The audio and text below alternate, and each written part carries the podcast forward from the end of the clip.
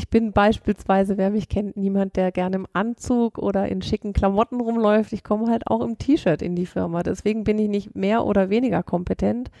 Das mussten dann die Mitarbeiter irgendwann lernen, das musste ich lernen. Ich weiß noch, als ich hier angefangen habe, habe ich mir einen ganzen Schrank voll gemacht mit Anzügen. Ich glaube, die habe ich seither nicht einmal getragen. Ja, man verliert sich und wenn man sich verliert, das spüren die Menschen. Dann spüren sie, dass man nicht mehr authentisch ist, dass man nicht mehr man selber ist, sondern dass man irgendwie nur eine Rolle spielt und das ist schlecht. Herzlich willkommen bei Drei Seiten. Ich bin Stefan Graf und ich spreche in diesem Podcast mit verschiedenen Menschen über ihre Erfahrungen, Tipps, Tricks und Erkenntnisse aus ihrem Leben. Diese Erfahrungswerte verpackt jeder Gast in drei einfache Weisheiten und stellt sie hier vor. Heute mit der Geschäftsführerin und Vorstand der Mertin und Co. AG, Stefanie Mertin. Hallo Steffi, vielen Hallo. Dank, dass du bei meinem Podcast dabei bist. Ja, schön, dass ich dabei sein kann. Ich bin sehr gespannt. Ja, die meisten Folgen fangen eigentlich gleich an. Wer bist du? Was machst du? Stell dich doch mal vor. Mhm. Mein Name ist Stefanie Mertin. Ich bin 39 Jahre alt, bin Geschäftsführerin, Vorstand der Mertin und Co. AG. Wir sind nicht das Autohaus für alle, die hier aus Freiburg kommen, sondern ein technischer Händler. Ja, grob erklärt haben wir drei große Produktbereiche. Wir haben ähm, Arbeitsschutz, technische Produkte von Schläuchen über Armaturen bis Kunststoffe und eine kleine Weiterverarbeitung. Genau, ich bin seit 13 Jahren im Unternehmen, der Name verrät, dass es ein Familienunternehmen ist. Mein Vater hat das Unternehmen von seinem Vater übernommen. Das war schon die zweite Generation, also ich bin die vierte und bin genau vor 13 Jahren hierher gekommen und hängen geblieben und freue mich jeden Tag aufs Neue, die Firma weiterzuentwickeln. Wie lange gibt es die Firma schon? 1949 in Freiburg gegründet, in der Eisenbahnstraße am Münsterplatz. Und davor gab es aber eine, ich sag mal, die Mutter in äh, Lübeck und daraus gab es dann eben einen Ableger in Freiburg, der mittlerweile aber eigenständig ist. Das heißt, du selber kommst auch gar nicht aus Freiburg, oder? Doch, doch, ich bin Freiburgerin. Aber ich habe davor was komplett anderes gemacht. Ich habe Hotelmanagement studiert oder erst noch eine Hotelfachlehre im Colombi Hotel in Freiburg gemacht und dann Hotelmanagement studiert und bin dann erst recht spät in die Firma dazugekommen. Wie kam es, dass du so spät erst dazugekommen bist und nicht von vornherein quasi dahin erzogen wurdest?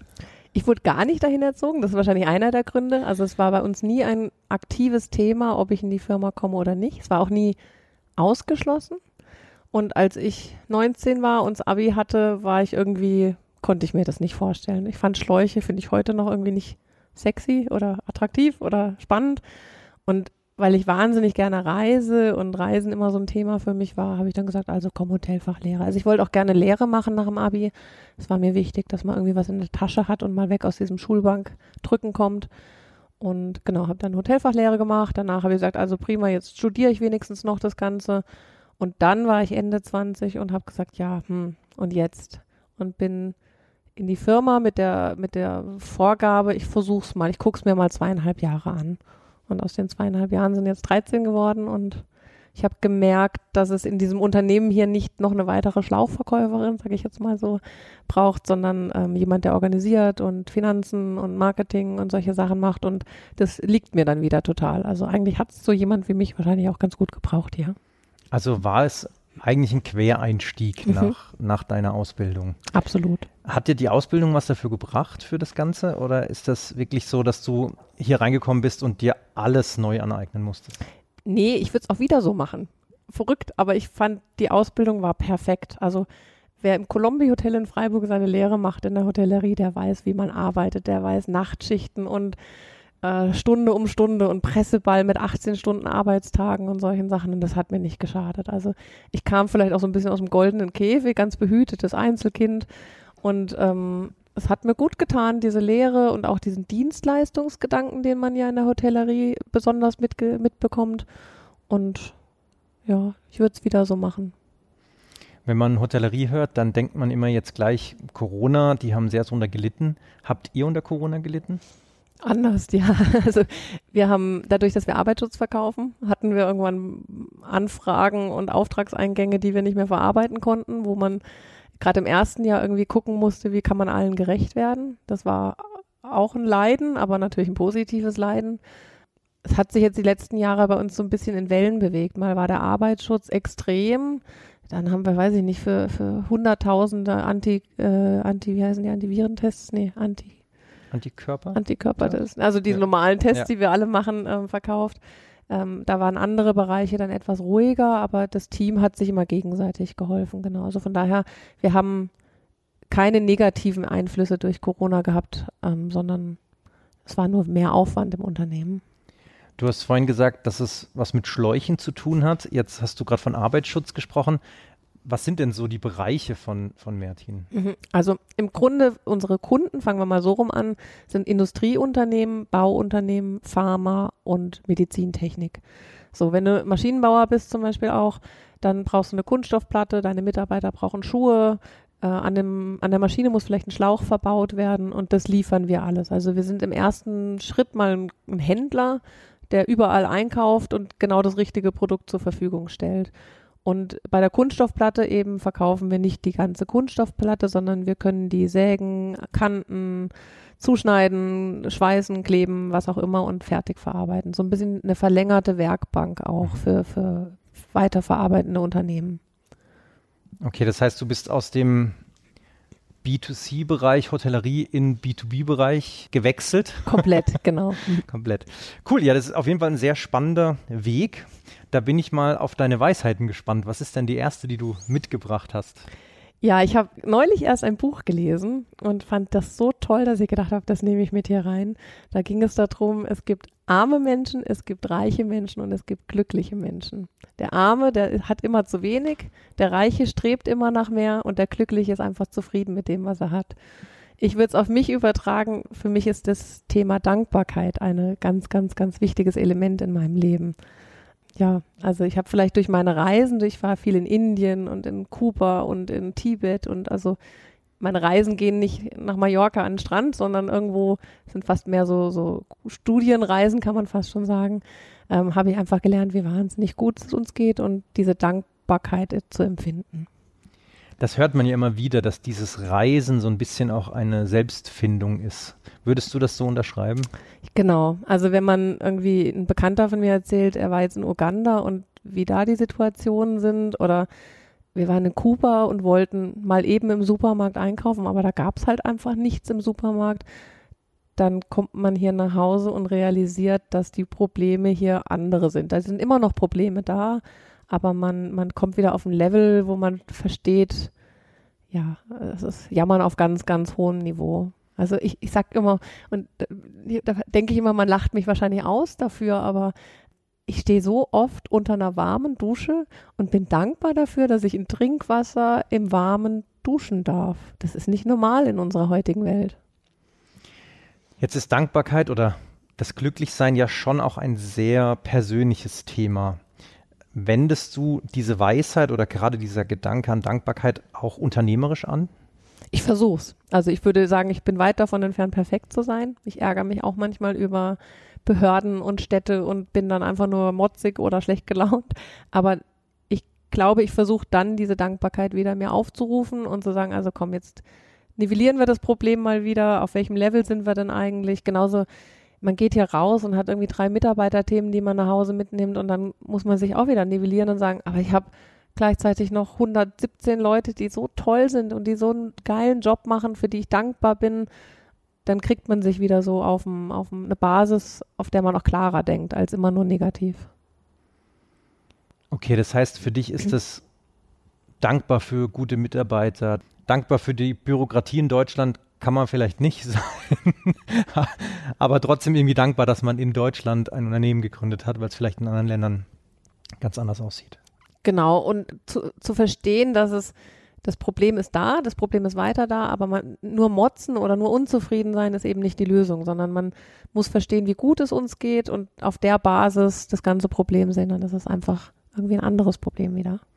Und glaubst du, dass man das oder das kann man wahrscheinlich auf jeden Fall lernen, aber wie würdest du das beschreiben, diesen Lernprozess? Also was, wie fängt man damit an, wenn man sich jetzt überlegt, ja, es stimmt schon eigentlich, aber irgendwie denke ich doch immer nur an Geld oder ähnliches. Was sind so die ersten Schritte, um so ein bisschen mehr in diese Richtung zu kommen, dankbarer zu sein und dann vielleicht auch glücklicher zu sein? Also bei mir hat es Reisen ausgelöst. Ich habe das nie aktiv angegangen, dass ich gesagt habe, ich muss jetzt ein dankbarer Mensch werden. Aber eben, ich war in, in Kalkutta und wenn man dann das sieht und dann zurückkommt, am Frankfurter Flughafen steht, wo einfach alles picobello sauber ist, dann, dann, das macht ja was mit einem. Das bewegt irgendwie was. Und bei mir war es wahrscheinlich die Summe der Reisen, die mir dann irgendwann klar gemacht hat, wie gut es mir geht. Und ähm, ja, ich fange schon ganz früh bei meinem Sohn an. Also ich sitze oft zu Hause und sage zu meinem Sohn, wenn es draußen regnet, ach, wie gut es uns doch geht, dass wir ein Dach über dem Kopf haben, dass wir hier im Warmen sitzen. Also in der Erziehung kann man das sicherlich aktiv mit einbringen und äh, klar machen. Man selber muss wahrscheinlich erstmal überhaupt dieses Verständnis dafür haben, weil ja, wenn man so in so einer Negativspirale ist oder in einer mehr, mehr, mehr Spirale, dann weiß ich nicht, ob man das von alleine hinbekommt. Weißt du, ob es da Coaches oder ähnliches gibt? Oh ja, ich glaube, das heißt ja auch dann irgendwie Richtung Achtsamkeit und solche Sachen. Da bin ich jetzt nicht so der, der Spezialist für. Also ich möchte es auch nicht übertreiben und möchte auch nicht irgendwo in die äh, ja eben Achtsamkeitsrichtung äh, gehen, sondern für mich ist einfach nur wichtig, über den Tellerrand rauszugucken und ich habe auch lange Zeit äh, im Freiburger Essenstreff, das ist eine Vereinigung für Obdachlose, mitgeholfen. Und auch da wieder, ne? man kommt so aus seinem sauberen, ordentlichen Zuhause, fährt dahin und sieht, da sind Leute, die auf der Straße leben. Also so diesen Blick schärfen für das, was neben einem noch ist. Sehr spannend. Dankbarkeit ist Dankbarkeit. auf jeden Fall ein sehr schönes Thema, ja. Gut, was ist denn die zweite Weisheit? Ich habe es gerade eben schon so ein bisschen angesprochen. Also mein zweites großes Weisheitsthema ist, ähm, der Weg ist das Ziel. Das Klingt so ein bisschen wie eine Postkartenweisheit, gell? ist aber seit Jahren mein Motto. Und wenn ich dankbar bin und merke, wie gut es mir geht, dann gehe ich ja automatisch aus dieser Opferrolle raus. Also ich sage nicht mehr, ach, alle sind doof und die Gemeinde ist doof und die Stadt ist doof und die Behörde ist doof, sondern ich gehe diesen Weg. Ich sage, es ist ein Weg und da gibt es hoch und da gibt es nicht ein tief und mal geht es mir gut, mal geht es mir nicht gut. Ich gehe es aktiv an. Genau. Und wie würdest du das jetzt, also trennst du das beruflich und privat, diesen Weg, oder ist das so ein gemischter Weg? Bei mir trennt sich gar nichts. Beruflich und privat verschwimmt als, zumindest bei mir als Unternehmerin komplett. Und ja, wenn es mir hier in der Firma nicht gut geht, weil es gerade nicht gut läuft, aus welchen Gründen auch immer, dann geht es mir auch privat nicht gut man muss sich dann nur wieder bewusst werden, das ist ein Weg und du gehst da auch irgendwann wieder raus und du gehst gestärkt aus dieser, dieser schwierigen Phase. Also wir hatten in den letzten Jahren immer mal wieder Phasen, die nicht so prickelnd waren und heute bin ich dankbar um jede der Phasen, weil ich was mitgenommen habe. Ich bin auch jemand, der dann das sehr aktiv reflektiert. Also wenn, wenn irgendwie was Schwieriges war, ein Jahr später und ich realisiere, jetzt ist alles viel besser, dann überlege ich mir, was war, was war der Grund, was hat es mit mir gemacht, wie habe ich reagiert, wie könnte ich das nächste Mal reagieren. Also diesen, diesen Weg nehme ich als, als die Herausforderung, als die Aufgabe und man kann dran wachsen. Und dann gibt es ganz tolle Phasen, die weiß man viel mehr zu schätzen, Thema Dankbarkeit, wenn man denn auch weiß, dass da, da vorne dran ganz schwere Phasen waren. Also, und das verschwimmt. Privat, beruflich ist alles eins bei mir wenn der Weg das Ziel ist, dann wird man ja immer so ein bisschen dazu verleitet, gar kein Ziel zu haben. Wie ist das denn bei dir? Hast du Ziele, wo du wirklich sagst, okay, das ist auch wirklich was, wo du drauf hinarbeitest? Ja und nein. Also ich kann mal als Beispiel nennen, privat bin ich niemand, der sich an den Strand legen kann und zwei Wochen am Strand liegen kann. Das kann ich nicht. Dafür bin ich zu unruhig und zu hibbelig. Da bin ich tatsächlich die Tinglerin, die gerne irgendwie ähm, durch Indien reist, jetzt mit Kind natürlich vielleicht eher durch Island oder jetzt Irland dieses Jahr, da, da kann ich kein Ziel haben. Für mich ist es immer irgendwie weiterkommen, noch was angucken, noch mehr entdecken, die Welt äh, entdecken. Beruflich und auch privat habe ich natürlich Ziele. Also klar, in der Firma gibt es klare Gedanken und Ideen, wohin ich gehen möchte, wohin ich die Firma bringen möchte. Ja, gibt's schon. Und wie vereinbarst du das dann? Der Weg ist das Ziel und das Ziel. Und meine Ungeduld noch dazu. Ungeduld. ja, man, ich glaube, man muss sich immer wieder nivellieren und sagen, bin ich noch auf dem Weg zu dem Ziel? Ähm, bin ich, hab ich, bin ich abgewichen? Habe ich irgendwo mein Ziel aus den Augen verloren vielleicht, weil ich nur zu sehr den Weg wieder im, in der Perspektive habe? Ich bin wahnsinnig gerne in der Natur draußen im Privaten und wenn ich dann wandern gehe, das ist so ein bisschen wie Meditation. Dann kann man irgendwie mal wieder über alles nachdenken und sagen, bin ich eigentlich noch auf der richtigen Fährte oder habe ich mich gerade irgendwie auf meinem Weg auf irgendeiner Astgabelung verloren? Wenn du jetzt ein Ziel erreichst, schaust du dann auf den Weg auch zurück? Ja. Also nicht nur auf das, ja, wir haben das Ziel, cool, so nächstes Ziel, sondern das war auch der Weg zu diesem Ziel? Ja, das war, was ich vorhin gemeint hatte, so ein bisschen dieses Rückblicken, gerade bei schweren Zeiten woher kam diese schwere Zeit, wie hätte ich sie verhindern können, wie bin ich durchgegangen, wie hätte ich es besser machen können, was habe ich gut gemacht. Und das alles finde ich extrem wichtig, um diesen Weg zu nutzen, um besser zu werden. Also nur wenn ich so reflektiere und zurückblicke und sage, äh, das und das war gut und das und das war schlecht, dann kann ich es ja irgendwie auch als, als Zugewinn für das nächste Problem äh, sehen und kann stärker und besser werden. Machst du das nur für dich oder macht ihr das auch insgesamt im Team und im Unternehmen? Also wir haben seit eineinhalb Jahren eine, eine fünfköpfige Geschäftsleitung, in der wir eigentlich auch alles zusammen entscheiden und wir machen das schon sehr aktiv zusammen, dass wir auch besprechen, woher was kam, wie man es hätte verhindern können. Aber ich glaube nicht in dem Maße, wie ich es mache, für mich. Ich bin ein sehr selbstkritischer Mensch, ein sehr hinterfragender Mensch. Das ist ja jetzt nicht jeder für sich. Und ich glaube, da müsste man auch eine sehr tiefe und enge Vertrauensbasis haben. Aber wir versuchen das immer wieder. Also wenn wir irgendwie jemanden verlieren, einen Mitarbeiter, ist ja ein gutes Beispiel, dann muss man sich ja auch fragen, was hätten wir anders machen können, damit es nicht so gekommen wäre. Und das machen wir schon auch. Und bezieht ihr da die Mitarbeiter auch mit ein? Oder ist das nur innerhalb der Geschäftsleitung? Nee, in dem Maße würde ich sagen, nur in der Geschäftsleitung. Ja. Okay. Gut. Und was ist die dritte Weisheit? Meine dritte Weisheit ist, ich muss nicht jedem gefallen. Das musste ich lernen. Ich bin hier als Tochter reingekommen, die sehr zielstrebig ist, aber immer Action hat und immer äh, Dampf hat.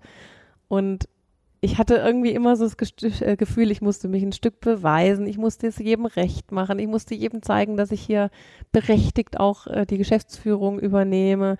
Und am Ende zerreißt man sich selber und verliert sich selbst so ein bisschen aus dem Blick. Und das musste ich wirklich lernen für mich, dass ich muss nicht jedem gefallen. Und ich bin beispielsweise, wer mich kennt, niemand, der gerne im Anzug oder in schicken Klamotten rumläuft. Ich komme halt auch im T-Shirt in die Firma. Deswegen bin ich nicht mehr oder weniger kompetent das mussten dann die Mitarbeiter irgendwann lernen, das musste ich lernen. Ich weiß noch, als ich hier angefangen habe, habe ich mir einen ganzen Schrank voll gemacht mit Anzügen. Ich glaube, die habe ich seither nicht einmal getragen. Ja, man verliert sich und wenn man sich verliert, das spüren die Menschen. Dann spüren sie, dass man nicht mehr authentisch ist, dass man nicht mehr man selber ist, sondern dass man irgendwie nur eine Rolle spielt und das ist schlecht. Ich finde es sehr spannend, weil ich bin ja auch eher so der Mensch, der eher im Hoodie rumläuft oder ähnliches. Aber was sagst du denn, also Deswegen finde ich das Thema sehr spannend. Was sagst du denn dann zu dem Zitat Kleider machen Leute? Sehe ich gar nicht so. Also ja, Kleider sagen etwas aus. Ich bin jetzt in einem Verband, bin ich im engsten Vorstand. Da sitzen wir einmal im Jahr vor den ganzen Verbandsmitgliedern. Da habe ich mir auch gefragt, was ziehe ich jetzt an? Irgendwie erwartet von mir wird ein Kleidchen oder ein Anzug oder sowas. Aber das bin nicht ich. Das heißt, ich sitze da doch auf der Bühne und spiele eine Rolle, die ich nicht bin. Und da gehe ich mittlerweile einfach echt offen mit um. Ich ziehe Jeans und Jackett an, damit fühle ich mich wohl. Das ist so mein Kompromiss. Und wer das nicht will, kann es nicht ändern, gell? Also ich glaube, mit Kleidern sagt man schon deutlich was aus, aber ich würde jetzt niemand an seiner Kleidung beurteilen. Aber es machen natürlich viele Menschen, gell? Also wenn man als Geschäftsführer im Hoodie kommt, dann guckt man erstmal schräg. Ja, häufig passiert das ja. Hat aber auch den Vorteil, dass man manchmal unterschätzt wird. Also ich sag mal so, das Klischee der jungen Frau, die ein Unternehmen leitet, die da irgendwie in, in lockeren Klamotten kommt, ich werde eher unterschätzt und das finde ich ganz gut. Ich werde gerne unterschätzt. Dann kann man auftrumpfen. Ja, ja sehr schön. Dieses Gefallen, du musst nicht jedem gefallen.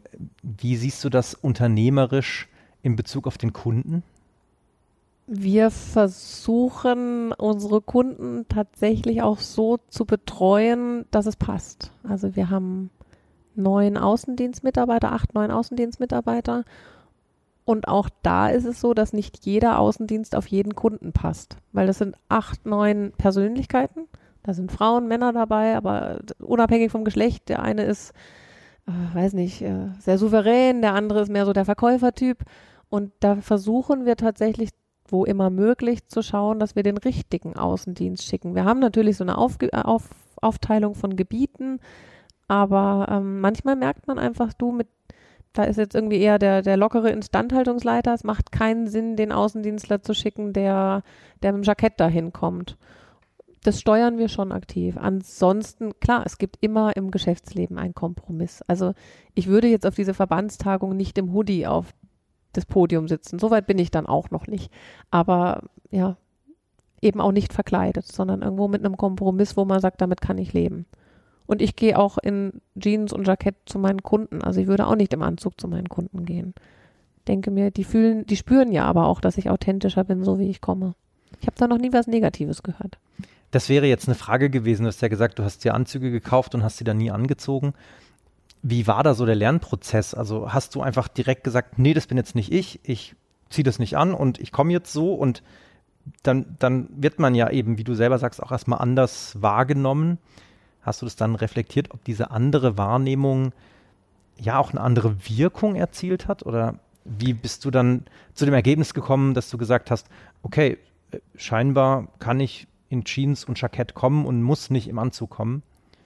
Wahrscheinlich hat sich auch ein Selbstbewusstsein bei mir aufgebaut, weil ich kam in die Firma und war ja wirklich so die Neue und musste irgendwie auch mir selber erstmal bestätigen, dass ich hier eine Daseinsberechtigung habe. Und wahrscheinlich geht das so ein Stück weit einher, wenn man sagt, okay, ich fühle mich wohl in meiner Rolle, ich weiß, dass ich was kann, ich weiß, dass ich lieber unterschätzt werde, weil ich kann dann zeigen, dass ich was drauf habe. Dann merkt man irgendwann, Kleider machen Leute, ja, aber davon möchte ich es nicht abmachen. Und ich habe das natürlich erst im kleineren Rahmen hier in der Firma, dass man mal halt nicht mehr nur im schicken Anzug, nee, ich kam nie im Anzug, aber dass man irgendwie auch mal T-Shirt hergekommen ist und gemerkt hat, es interessiert eigentlich keine Sau. Es ist total in Ordnung. Im Gegenteil, die Leute sind wahrscheinlich sogar froh. Wir haben mittlerweile gar keinen Dresscode hier im Unternehmen. Die Leute sollen bitte kommen, wie sie wollen. Und in dem Rahmen habe ich es ausgetestet, habe gemerkt, da, die Resonanz ist gut oder gar nicht vorhanden. Also es interessiert keinen. Vielleicht war es auch nur in meinem Kopf ein Stück weit. Ne? Und so baut man das auf und geht dann zum ersten Verbandstreffen recht schick, beim zweiten schon ein bisschen weniger schick, beim dritten dann mit Jeans und Jackett und merkt auch da, die Leute nehmen mich wahr und nicht nur meine Kleidung. Also ich denke, das ist so ein Prozess, den man selber mit sich auch durchmachen muss. Ich weiß noch, als ich im Hotel gearbeitet habe, da gab es einen, einen Kunden, der war steinreich, der kam im Jogginganzug da haben wir Azubis immer uns den Mund zerrissen und haben gesagt, ah, guck mal, der schon wieder.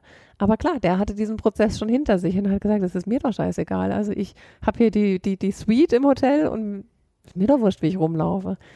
Ja. Ja gut, da macht man, also davon wird es ja auch häufig abhängig gemacht, dass man halt sagt, okay, ich, ich habe das Geld, mich interessiert es nicht, wie andere von mir denken. Und andersrum dann wiederum, wenn du sagst, du brauchst jetzt unbedingt diesen Job oder unbedingt diesen Kunden, dann versucht man ja schon auch irgendwie sich ein bisschen in diese Richtung zu bewegen, sage ich mal. Das ist ja das, mit, was ich vorhin gefragt habe mit dem Unternehmerischen. Man muss ja da schon auch abwägen, ob man jetzt wirklich im Hoodie kommen kann oder im T-Shirt oder ob es den Anzug braucht. Ja. Mhm. Wobei ich da selber natürlich auch merke, also dass sich das wandelt. Ja. Also vor, bis vor einem Jahr oder zwei, wenn man auf einer IHK-Veranstaltung ist, dann sind da alle im Anzug rumgelaufen. Gestern war ich auf dem Unternehmerfrühstück, da sind viele im Hoodie rumgelaufen. Es, es, es wandelt sich so ein bisschen, ja. Und dann bei uns in der Region natürlich auch noch mehr. Also ich weiß noch, ich habe studiert in, in Bonn und Köln. Da ist man auch anders ausgegangen, als man hier in Freiburg ausgeht. Das hat ja auch schon angefangen, so dass ich gemerkt habe, da hätte ich nicht einfach im Polohemd in die Disco gehen können. Da wirst du komisch angeguckt. Hier in Freiburg ist es ja eher, wirst du schräg angeguckt, wenn du mit Polohemd in die Disco gehst, so ungefähr. Ist jetzt schon ein paar Jährchen her, aber es macht wahrscheinlich auch die Region aus, dass hier ja alles sehr entspannt und ruhig auch ist und unaufgeregt. Es ist wahrscheinlich ein Kulturthema. Ich meine, wenn du jetzt viel auf Reisen warst, hast du es da wahrscheinlich ja auch anders erlebt, dass die Leute da vielleicht auch gar nicht sich schicke Klamotten leisten konnten, oder? Oder deutlich schicker machen. Also ich finde zum Beispiel Frankreich, da sind die Frauen generell schicker. Oder Italien, die machen sich schicker. Das ist in Deutschland dann schon wieder fast weniger als in solchen Ländern. Genau. Okay, sehr spannendes Thema. Gut, dann sind wir eigentlich mit drei Weisheiten durch. Ich habe allerdings noch eine Frage. Und zwar, wenn du in der Zeit zurückreisen könntest zu deinem 13-jährigen Ich, was würdest du dir selbst sagen? Puh, ähm, es klingt blöd, aber mach alles genauso, wie du es machst. Vertraue dir selbst. Also ich bin eigentlich super glücklich, wie mein Leben heute ist. Bin dankbar um all die Tiefs und Hochs. Bin dankbar um all das, was ich lernen musste und durfte ähm, ich möchte eigentlich gar nichts missen von dem, was ich gemacht habe.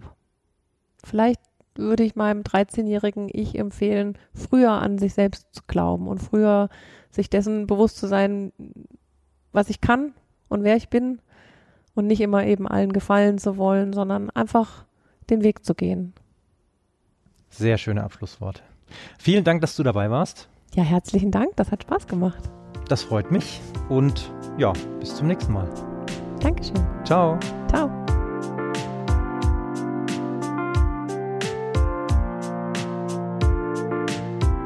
Das waren die drei Seiten. Komprimierte Lebenserfahrung im Interviewformat. Schau gerne mal auf dreiseiten.de oder meinen Social Media Kanälen für mehr Infos vorbei. Und natürlich freue ich mich auch über jede 5-Sterne-Bewertung. Danke fürs Zuhören und bis zum nächsten Mal.